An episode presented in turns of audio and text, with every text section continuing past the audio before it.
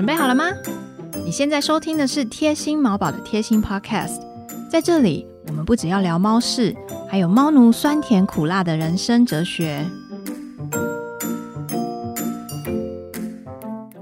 所以现在，如果我们听到猫咪在呕吐，我们先可以先用金医师跟我们分享的那个流程去搜证。对，搜证完以后，我要怎么去判断？我现在既然它是不正常了，我要不要很紧张带它去看医生呢？好问题。吐完以后的猫，主要我会把它分成两种状况，嗯一种是吐完以后它看起来一切正常，嗯，一种就是看起来不太对。那这个叫不太对啊？好问题，正常的猫啊，很多时候它你就会发现它照样跳来跳去，嗯活动力正常。嗯哼，很多猫吐完以后好像没事，甚至它会很急着想要把它刚刚吐的没有消化的食物再吃进去 啊或者是那个他会叫你赶快再给它新的啊。对，就是那就是食欲正常。OK，然后再来另外一个是，它会跑去喝水哦，它会想要哦去喝水，因为嘴巴可能有点味道，它想要去弄一弄。嗯它可能会想要理理毛，这些东西都是正常的行为。，OK，我们如果看到一只猫有呕吐，我们如果早上起来踩到了一只猫有呕吐的东西，嗯可是我们后续看到的猫咪的样子、嗯一切正常。我认为我们接下来可以做的事情就是，第一个当然是先搜证嘛，对对不对？搜证完了之后，如果看到的都是一切都是正常，我建议可以先观察。OK，好，这观察时间可以是六个小时到十二个小时，嗯哼，甚至二十四小时。当然，这个我们再继续往下谈，就会有不同的族群，年轻猫啦，这个老年猫，现在是不是已经有慢性疾病的猫，还是完全没有一些疾病，它一直以来都是健康的？嗯这些东西当然都会有影响。，OK，就比如说。一只猫它已经有慢性肾病了，它都一直在打皮下点滴，然后它在吐，我们不会觉得它没事，我们就会有一点担心。嗯哼哼，但是如果我们看到它一切都正常，我们可以观察六个小时看看嗯好。那如果都没事，那就 OK。同样的，如果一只三岁的猫，它看起来一切都正常，它最近一次的健康检查也都没有问题，结果它吐了，吐完了以后，它就开始病恹恹的，它也不会动，它也不会跳，它也不想吃东西，嗯，那那就是塞住了。哦，很多时候三岁的猫会有出现呕吐，然后需要看医生。最常见的原因其实是异物阻塞，乱吃乱吃东西。，对，没错。嘿，所以你可能要先检查一下你的东西有没有被乱吃。如果你不是很确定，然后他看起来又一副病恹恹的样子，那还是赶快送医院比较安全一点。我以前会建议，我以前会建议家人，我或者是我会问问看，说家人会不会有什么东西不见？怎么可能会知道？他们对，都所以我现在不问的。没有，我现在所以我现在不问了，就而且我们爸妈就是很容易怀疑自己啊！你一问我就心我心一慌，就想说，哎、我也不知道、哎，对，然后然后有一些猫就很妙，它就是以为它自己吃的很很干净，所以没有人会发现，殊不知它其实吃了拖鞋的那个那个上面的那一圈，然后就很大哎、上面的一半，然后它觉得它吃的很平嘛，对不对？他觉得他吃的很平，可是他不知道拖鞋其实是有一双，所以我们可以很明显的分辨他到底吃了多少莫这样子。然后我们就从胃里面一块一块的捡出来，哦还可以拼回，还可以拼回原本拖鞋的样子。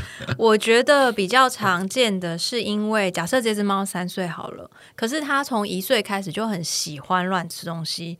我我的猫其实也有这种状况，但是它以前每次都会吐出来啊，对，然后它以前每次都会大出来啊，对，所以我就想说啊，没关系，反正可能反正它就是这样，很多人都这样。可是等猫吃到可能五六岁、十几岁的时候，它的肠胃可能跟以前不一样，就会有不一样的状况。这分几个部分来看，我同意，其实有很多猫咪它们就有异食癖，它们喜欢乱吃。嗯，我也同意，在很多时候，可能超过九成以上的几率，它们乱吃了东西以后，它们要么就是原封不动的吐出来，嗯，不然的话它就拉出来，不然的话它就消失了，就是胃酸就把它给消化掉好了。厉害。有可能，有可能，但这种情况都都不会脱离我们刚刚说的，它呕吐，呕吐完了以后，他都正常。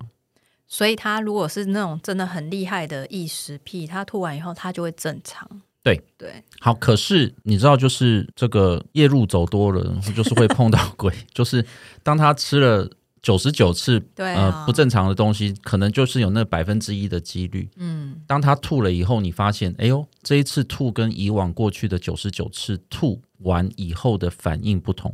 嗯，这个时候，其实我们的爸妈的心里面的铃铛声也会响起会来。知道，对，那那时候其实我觉得，我觉得就相信自己的直觉啦。嗯，好，那不是说每一次呕吐我就忙就要急急忙忙的赶快预约来看。嗯，当然我也很欢迎，可是我觉得真的不需要，就是这是我们刚刚讨论过的问题。嗯那如果吐完了以后它是正常的，吐完了以后行为正常，他的精神正常，活动力正常，食欲正常，我认为半天一天可能就没事了，因为很多时候会自行的复原。所以自行复原的猫，通常它就吐那一次之后，可能就不会再吐，或者是那一次完了以后，我们要注意一件事情是，有一些状况是他们会急着去喝水，嗯哼，因为吐完以后他会觉得他缺水，嗯吐完以后他觉得他嘴巴有点味道，他想要喝水，吐完以后他会想要吃点东西，把那个胃酸出来的味道给盖掉。哦，好，然后可是因为胃还没有完全的休息够。哦，胃还胃还在一个比较强烈的这个发炎或是蠕动的一个状态，嗯所以进去的东西可能，比如说他吐完以后十分钟，他吃点东西，喝点东西，哎，结果他马上又吐了。那怎么办？那有可能那次吐完，说不定也就没事。哦，仍然观察，仍然观察是否正常。OK，好，可是，在那个时刻，如果我们抓到的是现行犯，并且他有第二次的时候，嗯哼。那我们就是禁食禁水，，OK，把好水食物收起来，短则三个小时、好，六个小时，嗯哼，长则十二个小时、二十四小时。即使那我觉得他想要吃，也先不要我我认为三到六个小时，如果他想要吃三到六个小时，就应该是 OK。下，OK。OK，，好，第一次吐吐完了，他是正常的，他跑去吃东西了，他就没吐了，我们就不需要禁食禁水。好，第一次吐完，然后他自己跑去进，我他看起来是正常的，他跑去喝水，他跑去吃东西，嗯可是也许十分钟、二十分钟，甚至三十分钟内，他又再吐出来了，嗯，我们就收掉，好，收掉三个小时到六个小时。如果他是正常的，他仍然会在三到六个小时，他会想要去找水跟食物。嗯一般来说，已经休息够了，再吃东西，应该就会没事，他就不会再呕吐。嗯哼，那这个时候如果没事了，那我们就可以持续观察，但是如果有事，就可以找医院了吗？，对，没事的话，持续观察以外，我会建议把这个这一次的呕吐记录在我们的行事历上或者是什么地方，嗯因为有可能它长久来看，它有可能是个规律。嗯那这这也可以给给带去看病的时候给兽医师一个很好的资讯。嗯那反之，我们就会带去医院了。哦，半天一天他都不想吃东西，或是吃的量，我觉得明显的减少。嗯或者是我们已经进食进水三到六个小时了，他一吃了就吐。严重一点的，甚至是我们进食进水的过程当中，他还没有吃任何东西，也没有喝任何的水，还在吐，他会吐。那种嗯情况就不用说了，那就是一定会先带到医院来。了解。好，那这样大家其实有一个 protocol 就非常非常的，我觉得很清楚哎、我们应该要做一个图表哈。其实我哦印象中好像有做过图表、欸，你说你吗？好像在我的部落格，我有点忘记，我有点忘记了，我不确哦我去把它找我我出来我不确定，我不确定那个如果金医师没我有做过，我逼他。我有 我有曾经做过一些，我有曾经做过一些流程的这个图表，就是反正就是一块一块就方格这样子。好，我觉得就是有点像 SOP 的那个对对那个那个 yes no 状态 yes no 对对这样对。我去我去找找看，那如果有的话，我把链接附在我们的那个节目的下面。实可以把它截图下来了，因为它应该是一个图图片才对。哦，好，我可以试试我看。我有点忘记了。可是我觉得，如果你是写在部落格里，它应该会有一个搭配的文章吧，大家可以一起一起阅读啊。对，我把那个链接附上去给大家参考。金色部落格非常的有趣诶，我以前最一开始认识金色的时候，我是部落格的忠实观众。哦，真的吗？嗯，我还记得你写过一篇文章，是猫咪休哎，不是狗狗休克的时候怎么办啊有然后你有写说，先比比自己的眼睛，再比它的眼睛观察之类的，我觉得很好笑。然后看完以后就会觉得，哦，我了解了，现在我很安心。哎，讲到休克这件事，我想要补充一下，因为上个礼拜我在跟家长做一对一咨商的时候，他有提到一件事情，就是他发现他的猫咪呕吐完以后，他在吐的时候，因为他想要希望猫不要在那个位置吐，所以他移动了一下猫，他把猫抱下来，然后结果猫吐了以后，他就倒地僵直，大概十秒钟的时间，有一点像癫痫的样子。嗯，可是因为它猫是背对他，他没有看到猫的表情，眼睛是不是张开之类的。但是那个十秒钟的时间，他拍猫是没有反应的，猫是僵直的。然后后来他就完全都很正常。嗯，所以如果是像这样子的状况，嗯这个是一个常见的行为，no no，绝对绝对不常见，有问题对对对那个是一定要一定要再再去做进一步的检查。有一些猫好像在那个抽干呕的过程当中，是不是会有点缺氧的样子？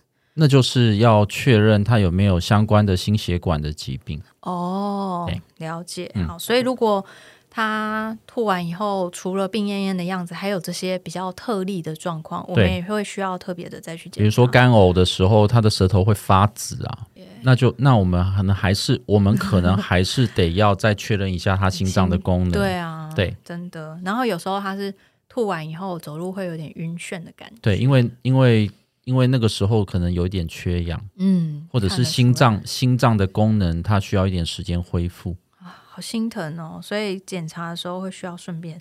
那通常如果吐完以后，他的状况很不 OK，我们带去医院以后，医生会做哪些检查？基本上流程一定会是先完整的知道他的整个病史。嗯。我通常一般都会习惯花十分钟到二十分钟的时间，先整个了解他的生活作息，嗯哼。然后判断他的可能的病因。那年纪轻的有年纪轻的比较好发的一些原因，嗯。啊，像是单纯的胃肠道的问题，他有可能吃坏肚子，嗯。啊，他有可能是胃肠道的阻塞，它有可能是病毒性的感染啊，就是肠胃炎肠胃炎，哦对，它有可能是寄生虫的感染，哦，嗯可能有一些蛔虫啊、条虫啊什么样的虫。嗯那年纪大的猫咪就比较不一样了。当然，年纪大的猫咪并不是不会发生我们刚刚说的这些状况。我们我也有从老年猫的这个肚子里拿出过弹珠跟这个缝衣针。好，所以啊、呃不要觉得说好像他已经吃了一辈子了，他已经吃了十几年了都没事这样对。可是缝一针从一岁开始吃，吃到吃到十岁也是会出事的这样子。对，所以呃，当然不是说不可能，可是呃，老年猫更容易见到一些是非消化系统类的疾病，嗯，就是所谓的不是胃肠道的疾病，比如说肝脏有问题，它会吐。呃，肾脏有问题，它会吐，这个我们很常很常知道。嗯呃，胰脏炎它也会吐，然后它有可能有一些特异性的肿块肿瘤，它也会吐。嗯哦，那呃，甚至还有一些其他不同类型的疾病，都有可能会导致呃猫咪的这个神经系统受到一些紧迫跟压力，它们的呕吐的开关就会被打开，嗯哼，然后之后就会开始吐。嗯所以这些东西都可以帮助我们去排除。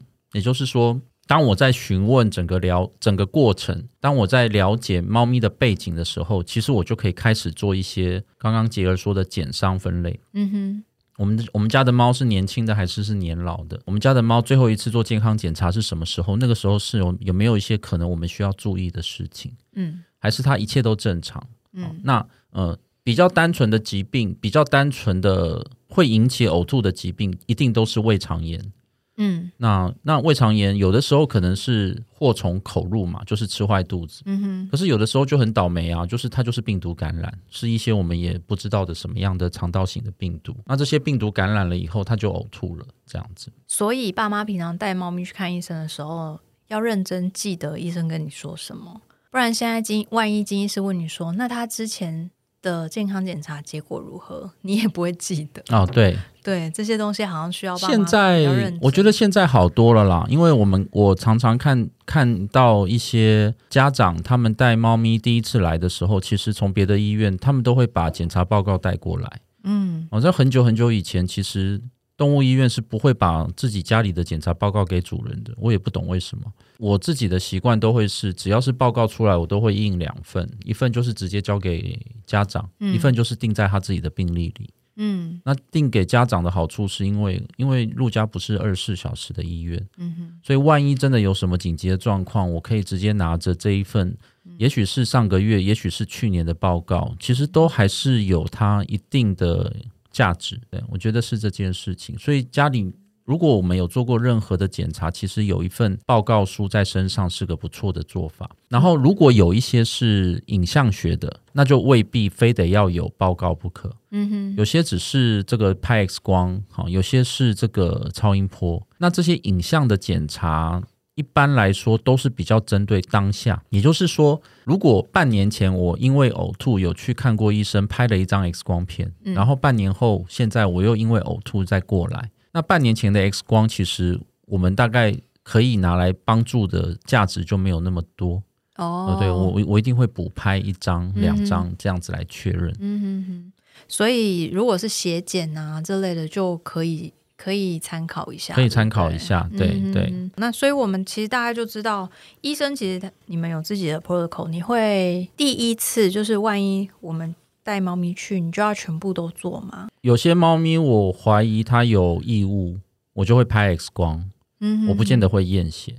哦，所以你会有一个诊断？对，我会我会先排除一些可能性。嗯哼，有些猫咪我怀疑它有肾病，嗯，我没有怀疑它有异物，嗯，我就可能会验血。有些猫咪我可能会怀疑它有胰脏炎，我就验快筛。了解，所以我觉得反而是问到的问诊，也就是病史很重要。嗯，然后我摸它，我看它有没有脱水，嗯，我看它肚子会不会疼痛，我看一下主人的一些记录，嗯，我排除了一些可能性，嗯，我怀疑的前三名的疾病是哪些？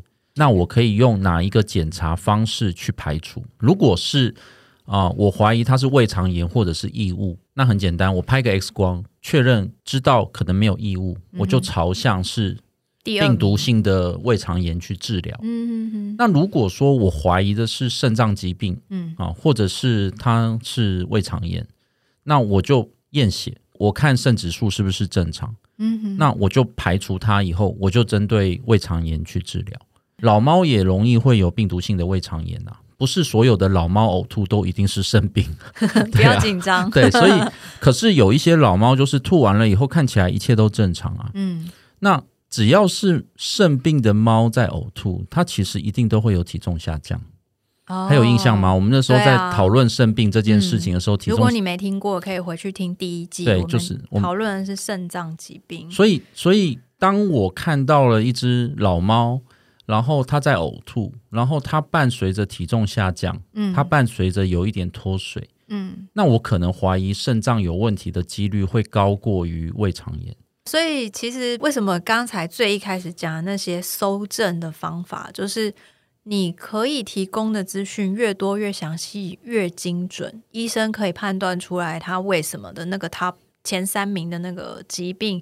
他要做哪一些检查去排除这些疾病的方向，就会越明显，就越越清楚，然后也越准确，然后他也会越有效率。我会抓到有问题的，有问题的这个准确度就会比较高，速度也会比较快，对不对？速度一定会，以后就对对对对。那因为不是所有的医生他都喜欢讲那么多的话。对啊，所以所以有些有一些医生可能也许他就 all in 嘛，就是吐，我就验血，我就照 X 光，我就扫超音波，认真吗？然后甚至我们就全身麻醉做个做一个做一个断层扫描哈，然后确认都没事 这样子，然后就说应该是胃肠炎吧，感冒，然后打个针就让他回家。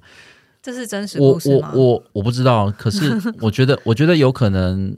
嗯，应该是说，这并不是说要做所有的检查是每一次都需要的。哦，那好的理学检查，好的病史的询问，帮助我们判断它可能的方向，这件事情其实是千古不变的道理。嗯，就是说，我觉得那个对话，那个了解呕吐之前发生的事情，其实是我认为在看病的过程里面，其实是最重要的一件事，因为机器。每个医院都一样啊，嗯，X 光机每个医院都差不了太多，可是差别就在于前面的第一关，前面的第一关，我们我们是不是有带到一个我们喜欢、适合或者是频率相近的兽医师那边，嗯，去跟他讨论，或者是去听他的分析，嗯，然后接下来他就会跟我们讲说，那我建议今天拍 X 光，那我建议今天要验个血。所以我觉得很多时候，与其我们去猜测为什么这个医生什么事都没做，或者是为什么他选择开药而不是照 X 光，对我觉得你可以直接问医师，是医生，请问您现在的怀疑诊断哦是哪一些？可能是什么？我们为什么要做这些？我想大部分好医师都会很乐意跟病人做这些微教，对对不对？绝对。然后嗯。我我其实碰到，我刚刚一直在想，我觉得可能有三成吧，就是那一种吐一次，嗯。然后之后活动力正常、食欲正常、一切正常的猫嗯，来预约我的门诊，然后来看说我的猫昨天吐了，吐了一三次，哦，很高哎、哦，三成三成，然后、嗯然后我就我就听他讲完，我记录在我的病历里，我摸了一下他的状况，然后我就跟他讲说，你可以平平安安的回家了，没事这样，然后他就会说，不需要拍 X 光吗？不需要还验血，不需要验血吗？还是应该要做个断层扫描呢？很 就是想做对断层，然后我就说，嗯，可以啦。那我我刚刚已经用手摸过了，那我就再多收你个那个五千块、一万块好了。就是因为其实真的那些资讯真的可以给我们很大的帮助，那个帮助甚至其实可以超越了我们要做一个做一个检查。那这些东西其实都是我们刚刚讲的这些资讯，其实都是很宝贵的一些对于看诊的一些帮忙。所以我们现在就懂了，医师不是随随便便摸两下他决定，他是从你讲的那些话的资源里面去判断的。对，其实我都很想要有一个那种，不知道以后会不会有可能科技发展成这样，就是当我在想什么时候，旁边那个 画面就会出现我的那个想的那个还是说出来好吗？想想的那个字，然后然后我就想说，我排除我就排除我这样子，这样你就不能想一些比较不不好的、不好的东西，对 好好笑。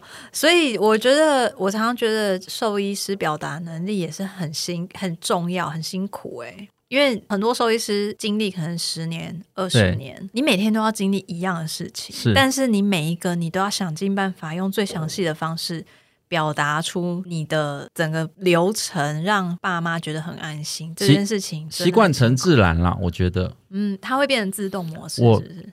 也不至于到自动模式，因为其实还我认为还是每一只猫咪、每个狗狗、每个家庭都不同，嗯，然后每一个家人的频率也不同。需求也不同，对不对？有些是荷兰人嘛，你就要跟他讲荷兰话。对，那有些我觉得那个有些人是需要用图像的描述，有些人是需要用这个文字的描述，嗯有些人需要比较逻辑性的来来描述。嗯，我也有碰过一些像是工程师的家长，他就是很需要一个解决方案，哦，他要抓 bug 嘛。对对，那我就问他，你觉得 bug 在哪里？这样子，嗯然后我就跟他讲说，我觉得不是的原因。然后我们就真的很很逻辑性的在讨论这些事情。嗯那讨论完，他过了就过了，这样子。所以我觉得，嗯我觉得那个兽医师在每一次看诊的过程，其实我认为都是一次很很有趣的经验，对因为会接触到不同的人，然后狗跟猫，对，嗯有些狗就很很有趣，有些猫也很有趣，有些猫很很刺激，有些猫就是 很刺激。很友善。